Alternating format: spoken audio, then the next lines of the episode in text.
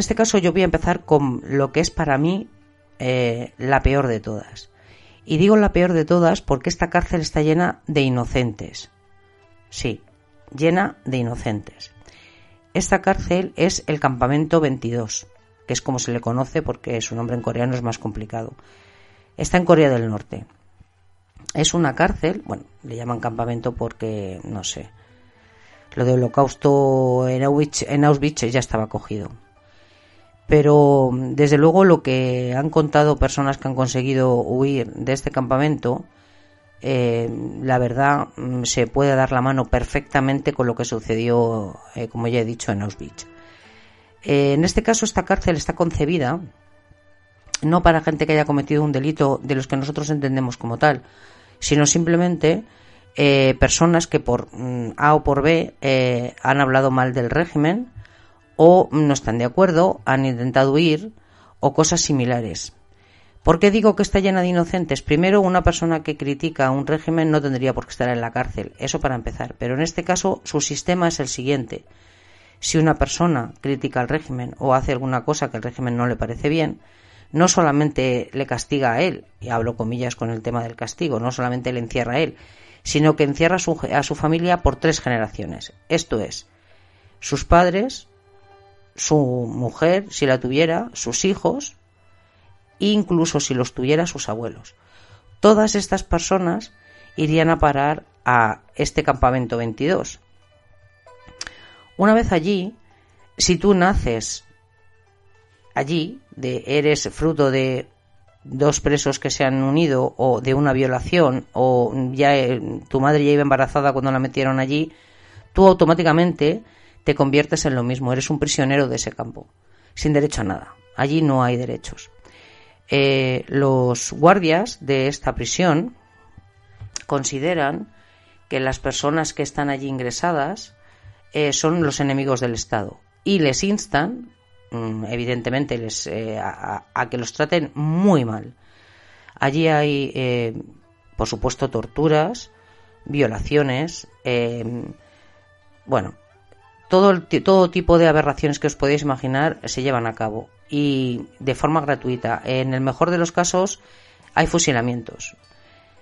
En el peor, aparte de los trabajos forzados y de, que no, no solamente no tienes derechos, sino que eres menos que un animal, pues bueno, a partir de ahí os podéis imaginar lo que sea. Ha habido mm, dos casos, eh, muy ha habido más, pero dos casos muy conocidos. Uno es de un guardia que, que, claro, se dio cuenta cuando metieron a su familia dentro, a un familiar.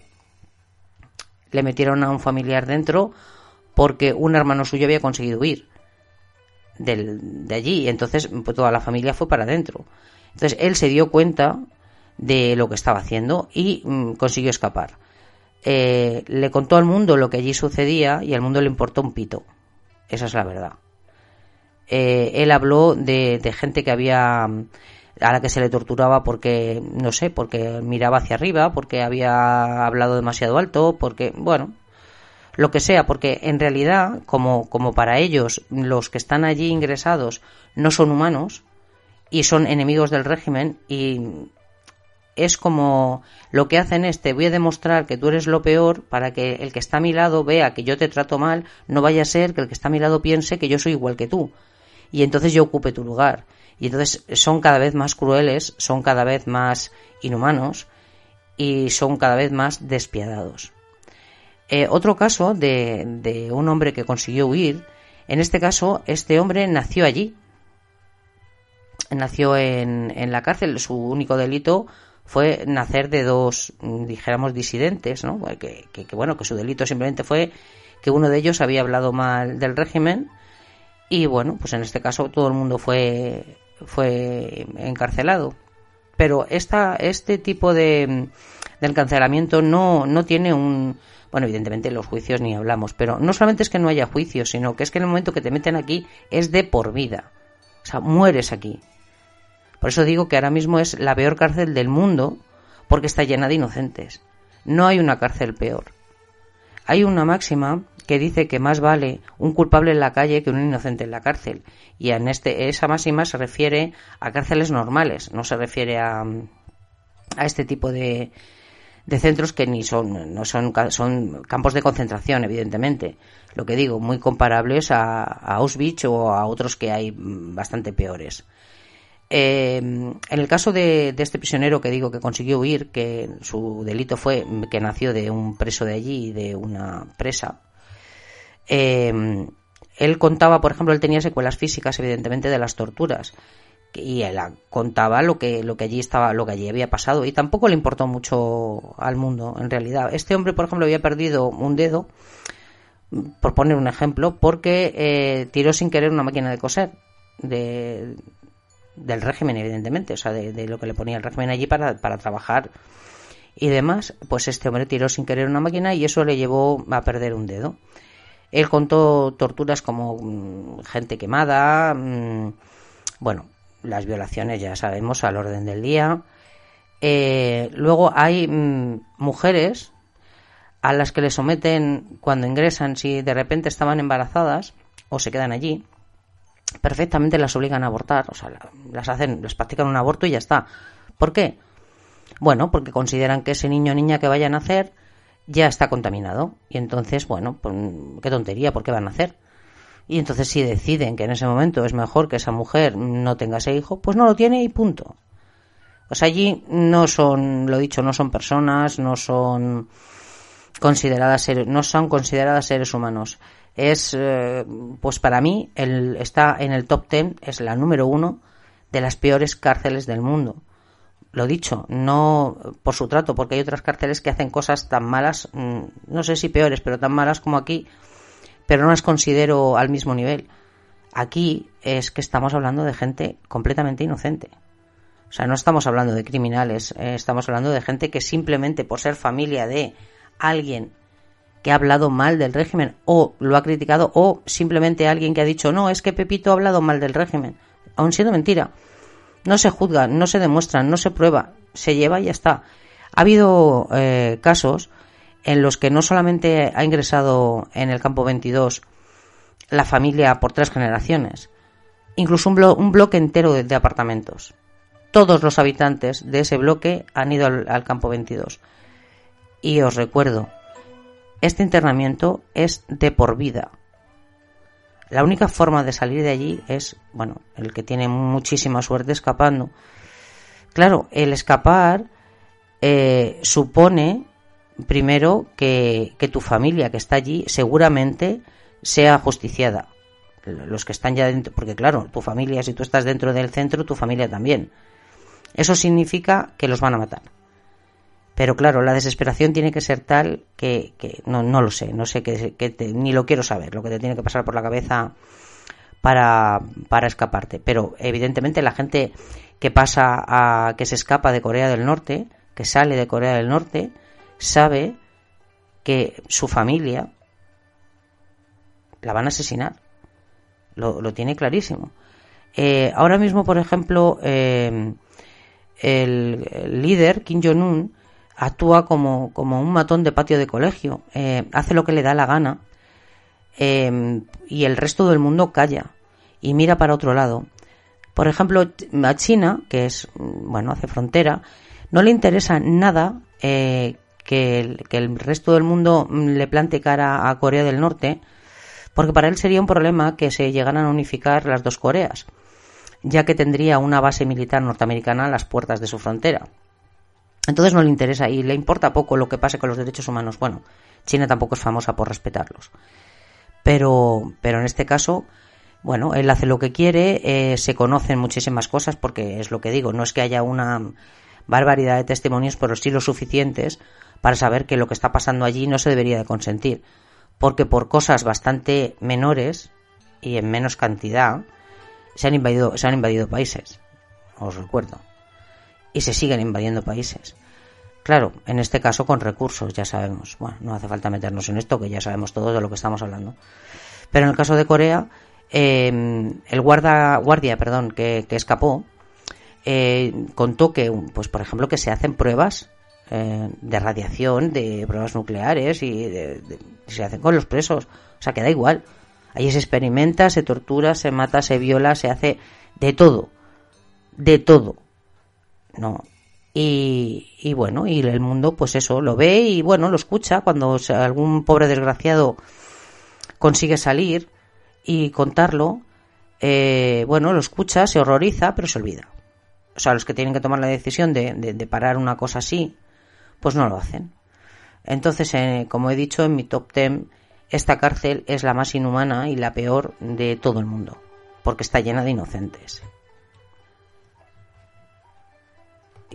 La siguiente mm, prisión de la que voy a hablar en activo es la prisión de una prisión en Ruanda. De esta sí que habéis oído hablar, bueno, de la otra también, pero de esta seguramente mucho más.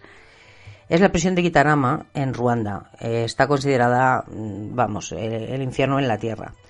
Es una prisión que estaba concebida eh, en principio para 700 eh, personas. La población reclusa, perdón, para 400 personas. La población reclusa a día de hoy rondará más o menos eh, los 7.000. Eh, bueno, este, esta prisión está en medio de la nada, está al lado de una selva y tiene unos muros que a primera vista no parecen muy altos, como para que cualquier preso en un momento dado, si le apetece, no pueda escaparse. El problema es que primero está mm, eh, en medio de la nada, está en la selva, y lo segundo es que rodea toda la prisión un campo de minas. Este campo de minas, eh, antipersona, llena de vidrio molido y de, bueno, de, chatarra y demás, eh, la ubicación de las minas, mm, el plano, no existe. Se perdió hace mucho tiempo y nadie sabe con seguridad dónde están eh, situadas en concreto. Ha habido varios intentos, lógico, de, escapar. el que ha tenido buena suerte, y voy a decirlo así, buena suerte, le ha estallado y la ha matado. El que no ha quedado mutilado y se tiene que buscar la vida como pueda para volver a la prisión si quiere recibir algo de ayuda de los mismos presos, no ayuda mm, médica eh, como podamos entenderla, ¿vale? Eh, bueno, esta situación ha sido denunciada por muchos organismos y en muchas cosas, pero eh, nunca no hacen caso. Lo único que se ha conseguido ha sido que Cruz Roja llevara un cargamento de, de cobertores Sí, te mantas. Ya está. No consiguieron nada más. Bueno, em, junto a la entrada eh, existe un cementerio con algunas lápidas con nombres, pertenecientes de forma exclusiva a los funcionarios y guardias. Los prisioneros son enterrados en fosas comunes y cubiertos con cal viva. Esto es pues para acelerar el proceso de descomposición de los cadáveres. En Guitarama esto se hace pues porque hay que garantizar un espacio de forma constante para los nuevos cuerpos. La demanda parece no cesar nunca. O sea, quiere decir que, se, que se descomponen deprisa porque, bueno, eh, mueren muchos, pero también ingresan muchos. O sea, es un círculo constante ¿no? De, de, personas que entran, mueren, entran, mueren, entran, mueren, entran, mueren. Y esto sin parar. Eh, hay mm, cualquier persona que ande por la ruta de la entrada sin estar debidamente identificada es fusilada. O sea, disparan primero y preguntan después, ¿no? En el caso de los guardas no se de los guardias, perdón, no se complica mucho la existencia porque uno de los castigos, si hay una sospecha de que el guarda pueda el guardia pueda ser corrupto, es mandarle eh, a la misma cárcel. Se convertiría de carcelero en, en preso, evidentemente nadie quiere eso. Entonces son los más diligentes en cumplir su función. Esta prisión está formada por dos edificios de cuatro plantas cada uno. Están construidos específicamente, con un color ocre, ¿no? Eh, los edificios fueron parte de un complejo habitacional de, de 1960. Fue construido por una multinacional británica para que sirviera de vivienda a sus empleados. Cuando la empresa cerró, el lugar fue alquilado por el gobierno dictatorial con el objetivo de transformarlo en una prisión política. Desde entonces las cosas no han cambiado mucho. A pesar de que Ruanda ha tenido la transición de diferentes gobiernos, cada uno de ellos parece encontrar un, uso práctico para Gitarama. Como he dicho, se estima que la población penitenciaria se haría de unos 7.000 individuos. Repito, estaba construida para 400 personas. ¿Vale?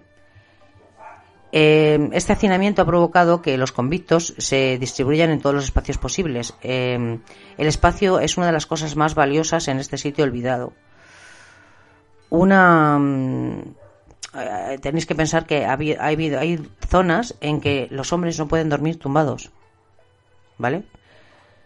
Los detenidos son confinados en antiguas habitaciones de los apartamentos con las ventanas señaladas por barrotes de hierro. En estos espacios cerrados y oscuros, bueno, os podéis imaginar, ¿no? El hedor, el calor, el hacinamiento, o sea, es pues eso, el infierno. Las escaleras y los pasillos siempre se encuentran atestados de presos que no se atreven a sentarse o acostarse por miedo a ser aplastados. Pueden caminar por el patio, que tiene el tamaño de una cuadra de fútbol, y, solo es, eh, por ejemplo, por poner un ejemplo para que entendáis qué está pasando allí, solamente hay para 7.000 personas 20 baños. Yo creo que con esto os hacéis una idea. Eh, los guardias nunca entran dentro de la prisión, están siempre por la parte exterior. Eh, los, prisioneros eh, son los, mm, los que organizan, por decirlo de alguna manera. Entonces allí es la ley del más fuerte, la ley de, de la ley del más fuerte. Allí la comida se deja a la entrada y es responsabilidad de los prisioneros distribuir los artículos. También, una vez por semana, los botes de basura con los excrementos y cadáveres son dejados en el mismo acceso para que sean recogidos. El servicio médico es voluntario, brindado por médicos y religiosos, pero nunca suficiente como para proporcionar un tratamiento adecuado a los pacientes. El gobierno de Ruanda no se hace responsable de estos voluntarios y, de hecho, algunos que cruzaron la puerta simplemente desaparecieron al otro lado. Las malas lenguas dicen que no solamente los asesinaron, sino que en algunos casos bueno, se los comieron. Porque, imaginaros, si ahora mismo la comida es dejada en la puerta, no hay una autoridad como tal que haga que todo el mundo sea igual, sino que allí es la ley del mal fuerte, evidentemente el mal fuerte es el que coge la comida. Ese come la comida que le traen y reparte lo que queda si es que le da la gana. O la cambia. O sea que allí la gente está, mm, vamos, mm, lo que digo, el infierno en la tierra. Allí eh, al contrario que, el anterior que he comentado, del campo 22, que está llena de inocentes, aquí también habrá inocentes, seguramente. No, pero no todos. Aquí no son todos. Aquí esto es una cárcel donde va gente que ha cometido delitos. A veces sus delitos no son los que entendemos nosotros por un delito, simplemente por pertenecer a la etnia equivocada. ¿Vale? Eh, bueno. Eh, Aquí, sorprendentemente, eh, nunca ha habido rebeliones o motines que hayan requerido la intervención de la policía. Los presos son responsables de su propia regulación y nadie sabe cómo se organiza. La mayoría de los que llegan se quedan para siempre. Bueno, para siempre que la, media estimada de vida de esta prisión es de ocho meses. O sea, creen que en una media o sea, los más fuertes evidentemente están más, pero los que según van llegando ocho meses máximo, a los ocho meses están muertos. Eh, bueno, en esta prisión es lo que hay, lo que digo, hay presos que eh, cumplen condena por cargos de asesinato, de violación, de hurto, extremismo, y todos ellos tienen algo en común, y es que todos pertenecen a la etnia Hutu. Eh, los Hutus cargan la responsabilidad por uno de los genocidios más grandes de la década de 1990. Todos recordamos las imágenes. Em, esta gente masacró a sus oponentes, los Tutsi, en los conflictos étnicos que aceptaron el país africano en 1994 y que causaron un millón de muertos. Eh, como una forma de promover la barbarie, los Hutus, que controlaban las Fuerzas Armadas, fomentaron un deseo asesino a la población civil, proporcionándole armas y promoviendo la muerte de los Tutsi. Mm, yo recuerdo perfectamente ver una imagen de, gente bastante joven con machetes haciendo barbaridades y periodistas grabándolos, ¿no? Bueno. Em, eh, mutilaban a sus enemigos, todos hemos oído lo de los, el corte, los cortes de los brazos, de las manos, de las piernas, bueno. En fin, eh, fue una locura y, y, todavía hoy se recuerda, o yo lo recuerdo por lo menos. Con el cese de la guerra civil, los gobiernos de transición se dividieron en el poder y mediante acuerdos de paz lograron frenar las hostilidades. El gobierno actual, que es de coalición, llegó a la, conclusión de que las acciones de los, Hutus, de los Hutus considerados crímenes contra la humanidad no podían quedar impunes, por lo que ordenaron que fueran recluidos en prisiones como Gitarama. Es innegable que existe un clima de revancha de los oprimidos contra los opresores y venganza contra quienes promovieron una de las mayores vergüenzas de aquellos, años. Evidentemente, mm, claro, si todos los que estuvieran allí hubiesen sido mm, personas que hubiesen cometido las atrocidades que acabo de contar, no es que se justifique, ¿vale? Pero podrías decir, bueno, es que, claro, es que ellos hicieron esto, entonces ahora, bueno, pues que paguen. Podemos poner si tenemos una mente revanchista, ¿de acuerdo? Pero es que no solamente es eso, es que no estamos hablando de esto, estamos hablando de que ahí eh, prácticamente los que son de la, de la etnia Hutu son los que están, eh, los que ingresan en esta prisión. Gente que no había nacido en aquella época. Por tanto, no es culpable de lo que supuestamente se les acusaba para ingresarlos en esta prisión. Simplemente es que tienen la etnia equivocada. De la misma forma que anteriormente ellos lo hicieron con los otros, para que nos vayamos entendiendo. A ver, em, los, mm, según las versiones de Médicos Sin Fronteras, eh, los prisioneros, como ya he dicho, sobreviven un máximo de ocho meses. Uno de cada ocho muere antes de que siquiera cumplir los cinco meses en el lugar. Sin embargo, se continúan recibiendo prisioneros enviados de otras prisiones que implican, mm, lo que digo, a los hutus responsables de las masacres. Los voluntarios hicieron un estudio de las condiciones generales. Una gran cantidad de internos sufrían de traumas, incluyendo tímpanos estallados, mordidas causadas por otros presos, mientras que un número mucho más elevado sufría de, de áreas pútridas en las plantas de los pies, debido a que andan descalzos en condiciones insalubres. Os podéis imaginar, he dicho 7.000 reclusos, 20 baños. Muchos han perdido los dedos de los pies, piernas, debido a la gangrena, la septicemia, eh, en fin. Eh, dice, él hace uno de los médicos voluntarios comenta, abro comillas, el hedor digno de una jaula de león mezclado con las aguas residuales y los murmullos de mentes son incapaces de preparar al visitante para la realidad al interior de la cárcel. Esto lo escribió un médico alemán que trabajaba en Médicos Sin Fronteras y tuvo acceso al interior de esta misma cárcel de Guitarama y que seguía comentando el ondulante océano de rostros semidesnudos y cuerpos esqueléticos colocados el uno al lado del otro, casi amontonados en el suelo o en las paredes, provoca una constante sensación de claustrofobia. Casi no hay forma de caminar, no sin tropezar o pisar a los demás. No hay una forma de asegurarse de que la persona de al lado esté, de saber si la persona que está a tu lado está viva o muerta. Muchos de ellos se enferman de la noche a la mañana, sufren de disentería y de desnutrición, por tanto mueren rápidamente, en el mejor de los casos. El mismo aire eh, es escaso Muchos hombres mueren por asfixia, no se puede respirar.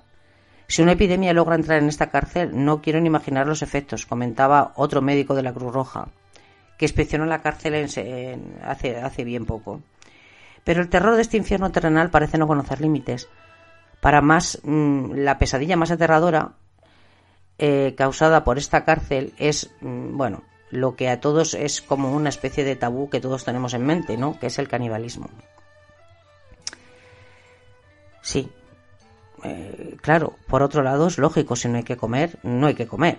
Mm, entonces se tira de lo que haya y si lo que hay es tu compañero de celda, pues bueno, eh, hay miles de ejemplos de, que la, la, presión por sobrevivir eh, lleva a estos casos. Hay, bueno, hay muchos ejemplos, no solamente de, de psicópatas que lo hacen, sino de gente que en situaciones extremas mm, lo ha llegado a hacer. La prisión, como yo decía, cuenta con dos áreas que sirven como cocinas improvisadas en las que los convictos preparan sus comidas, en recipientes metálicos llenos de aceite. El humo se esparce por toda la estructura, impregnando y mezclando con los olores indescriptibles. Cada interno tiene derecho a una sola comida al día y muchos deben enfrentarse con sus compañeros de prisión y luchar por conseguir algo de sustento. El más, fuerte, el más fuerte, por supuesto, se hace con el control de la división y el más débil se queda sin nada.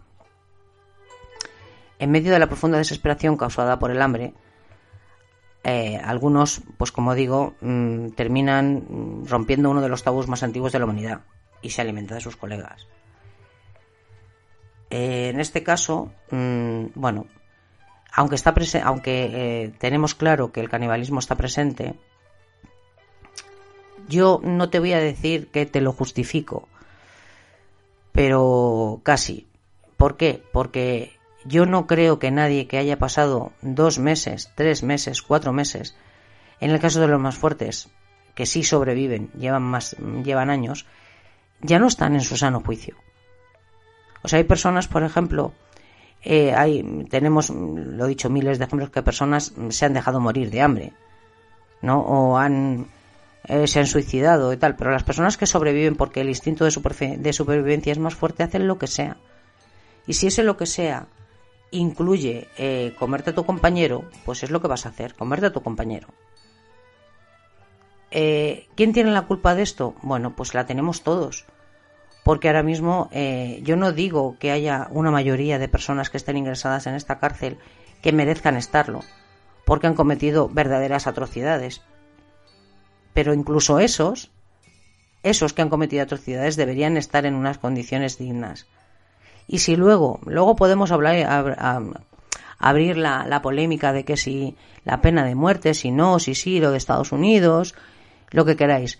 Pero si tienen que estar un tiempo en prisión porque han cometido verdaderas atrocidades, repito, y que se, está claro que, que este tipo de personas es muy difícil que se reinserten, por lo menos el tiempo que están deberían de tener unos derechos dignos. La única, lo único que hace esta cárcel es que personas que han cometido hechos deleznables se conviertan todavía en algo mucho peor. Si ahora mismo, por, por un casual, se abrieran las puertas de esa cárcel y esas personas salieran al mundo, estamos hablando de que habría 7.000, yo creo, 7.000 asesinos en serie. Porque ¿cómo se reinserta una persona que ha vivido eso? Es imposible. Entonces nosotros, y digo nosotros la comunidad internacional, entiéndaseme lo que quiero decir, debería de, de, de, pararlo, de cambiarlo, de, hacer algo. Ya no, no me refiero en plan Estados Unidos, yo llego, yo cambio, yo hago lo que me da la gana, bla, bla, bla. No. Una reunión, se habla, tal, y, y se, se, se, debería de intentar que este tipo de prisiones, hablo de esta en concreto, pero me puedo referir a cualquier otra, eh, tenga los derechos de los presos mm, por lo menos mm, un mínimo. ¿No? Mm, no sé, yo creo que sería lo suyo. ¿Vosotros qué pensáis?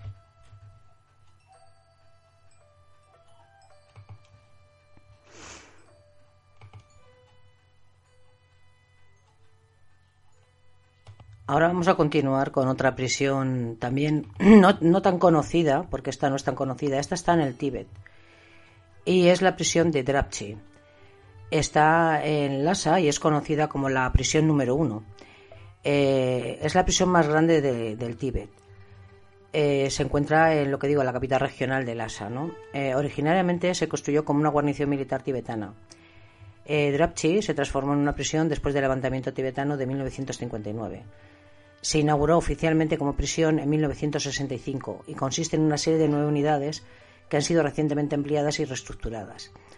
Cuenta con una población estimada de mil reclusos, eh, de los cuales unos 600 se cree que son presos políticos. Esta población ha descendido bastante a día de hoy. Eh, de edades comprendidas entre los 18 a los 85 años, muchos de los cuales, por no decir una gran mayoría, son monjes y monjas budistas. Eh, de acuerdo con la Administración Central Tibetana, la prisión se ha ganado una reputación notoria y, es temida por los tibetanos debido a su fuerte gestión, por no decir, bueno, bueno, bueno, sí, por su fuerte gestión. Y algunos reportes eh, hablan de supuesta, mm, todo lo que tenga que ver con China ya sabemos que es supuesto, brutalidad eh, que han sido difundidas por, por, los propios presos ¿no? de tibetanos que han estado allí, ¿no? en este caso monjes. El Centro Tibetano para los Derechos Humanos y la Democracia publicó un informe titulado La prisión de Drachi, la prisión más temida del Tíbet. Es un informe de 70 páginas que proporciona información sobre eh, una de las prisiones más notorias del Tíbet, ocupado por China, basándose en información eh, recopilada a lo largo de los años. A través de este informe se puede discernir la contradicción entre la declaración oficial china con la que, con lo que es la realidad sobre la condición carcelaria, el trato de los prisioneros y el número total de prisioneros políticos tibetanos contra el Tíbet, dentro del Tíbet.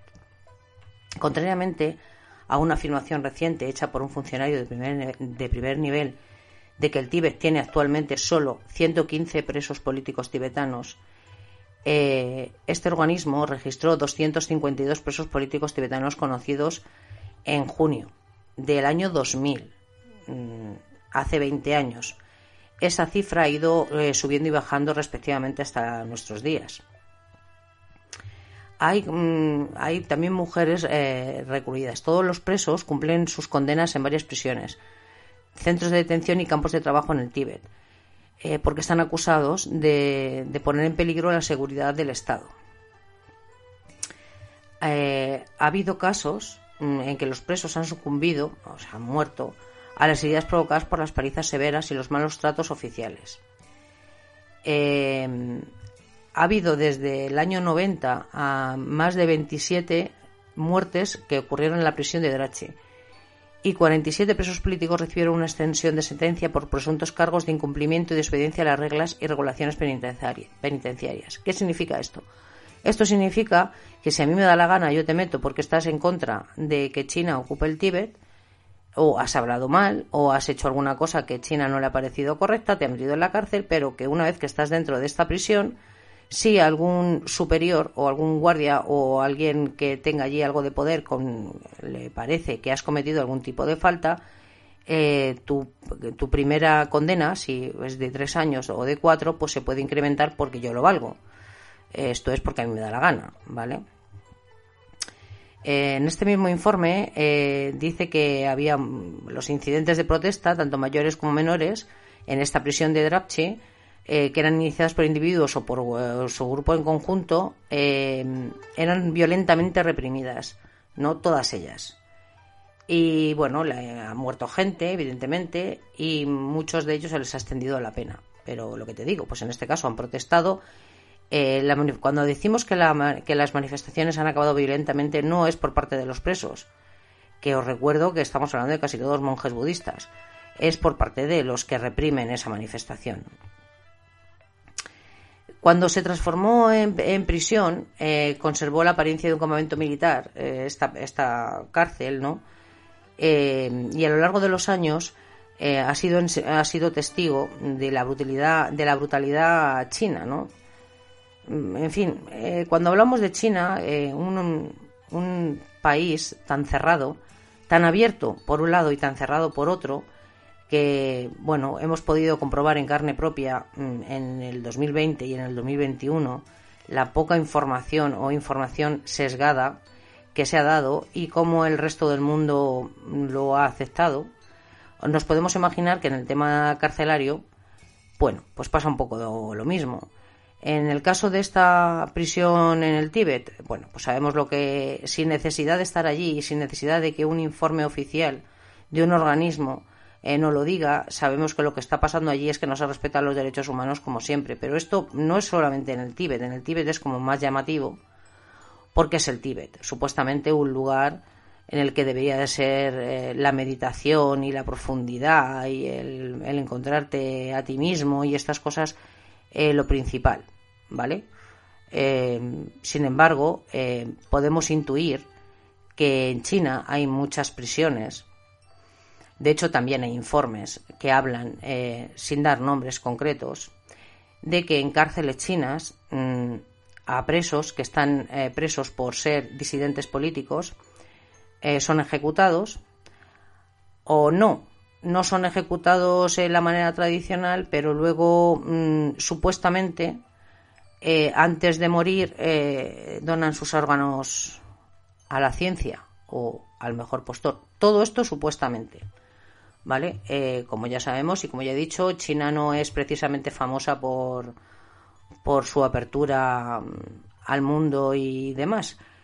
Eh, dicho esto, mm, tenemos claro que si algo no lo impide, el próximo amo del mundo eh, será China. Así que yo creo que deberíamos de ponernos un poquito las pilas, pensar lo que estamos haciendo y lo que están haciendo los otros países mm, con respecto a todo lo que sucede y que Europa debería ser una punta de lanza de los derechos humanos y no dejarnos, no sé si convencer, no sé si que nos parezca bien que veamos el telediario y nos cuenten determinadas cuestiones como que eh, un virus ha atacado un país con 2.000 millones de personas y solamente ha afectado a 2.000 y sin embargo el mismo virus en tu país ha muerto, ha matado a más de 80.000 personas. No sé. Eh, no hace falta ser eh, virólogo para saber que algo no es como nos lo están contando. sin entrar en más, ¿vale? Eh, eso es un ejemplo que podemos poner de lo último que, podemos hablar, de que es bastante gordo, claro, no es ninguna tontería. Imaginaros eh, si en una cosa tan gorda como es una pandemia, eh, el origen está tapado, porque ya no se habla de virus chino, como decía Trump. Vale, que Trump es Trump, mm, ya sabemos. Pero, pero lo cierto y verdad es que la gente ha empezado, no, lo ha llamado de otra manera, no, no se le ha exigido de verdad a China que dé explicaciones, porque, a ver, se le ha podido escapar, no pasa nada. Mm, ¿Vale? Es un, es un accidente, em, yo qué sé. O, ha surgido de forma natural, no lo sé. Cada vez suena más y hay más voces que hablan de, de una escapada de un laboratorio. Bueno, bien, comunica lo que sabes, cuéntanos, para que el resto de los países podamos hacer frente a esto. No lo ocultes como supuestamente está pasando y ha pasado, porque han ido allí representantes a mirar y bueno, han dicho que sí, que les han dejado mirar por encima y con un montón de soldados armados detrás. Y lo que querían era salir corriendo. Entonces, si eh, con todo esto que os quiero decir, pues lo que os quiero decir es que si en una cosa tan grave como es una pandemia eh, nos están negando la información, o por lo menos nos la dan con cuentagotas, imaginaros qué no estará pasando en esas prisiones en China, porque hemos hablado al principio de Corea, pero ¿qué no estará pasando en esas prisiones en China de las que prácticamente se sabe, pero hay que decir siempre presuntamente porque no hay nada que se pueda confirmar? ¿Eh? Que se habla desde lo que digo, asesinato sin juicio, mm, eh, extracción de órganos para venderlos en mercado negro, en fin, muchas cosas que se, que se hablan sobre esto que, bueno, pasa a ser un poco como una especie de leyenda urbana, pero no sé, a lo mejor habría que pensar y de pedir, ¿no? Que por muy grande, muy poderoso y muy potente que sea China, pues había que pedirle un poquito más de claridad con respecto a lo que hace, ¿no? Más que nada porque es como he dicho, dentro de poco va a ser el dueño del mundo si no lo es ya. Entonces no sé, los pobres súbditos, abro comillas, nos merecemos un poquito de, claridad, ¿no? En, las cosas. No sé. Como digo siempre, vosotros qué pensáis. Bueno, y con esto yo creo que no voy a contar más sobre cárceles en activo, repito. Y bueno, como he dicho antes, si os ha gustado, genial, y si lo compartís, fenomenal. Y si no os ha gustado, por favor no me lo dejéis en los comentarios. Venga, hasta luego.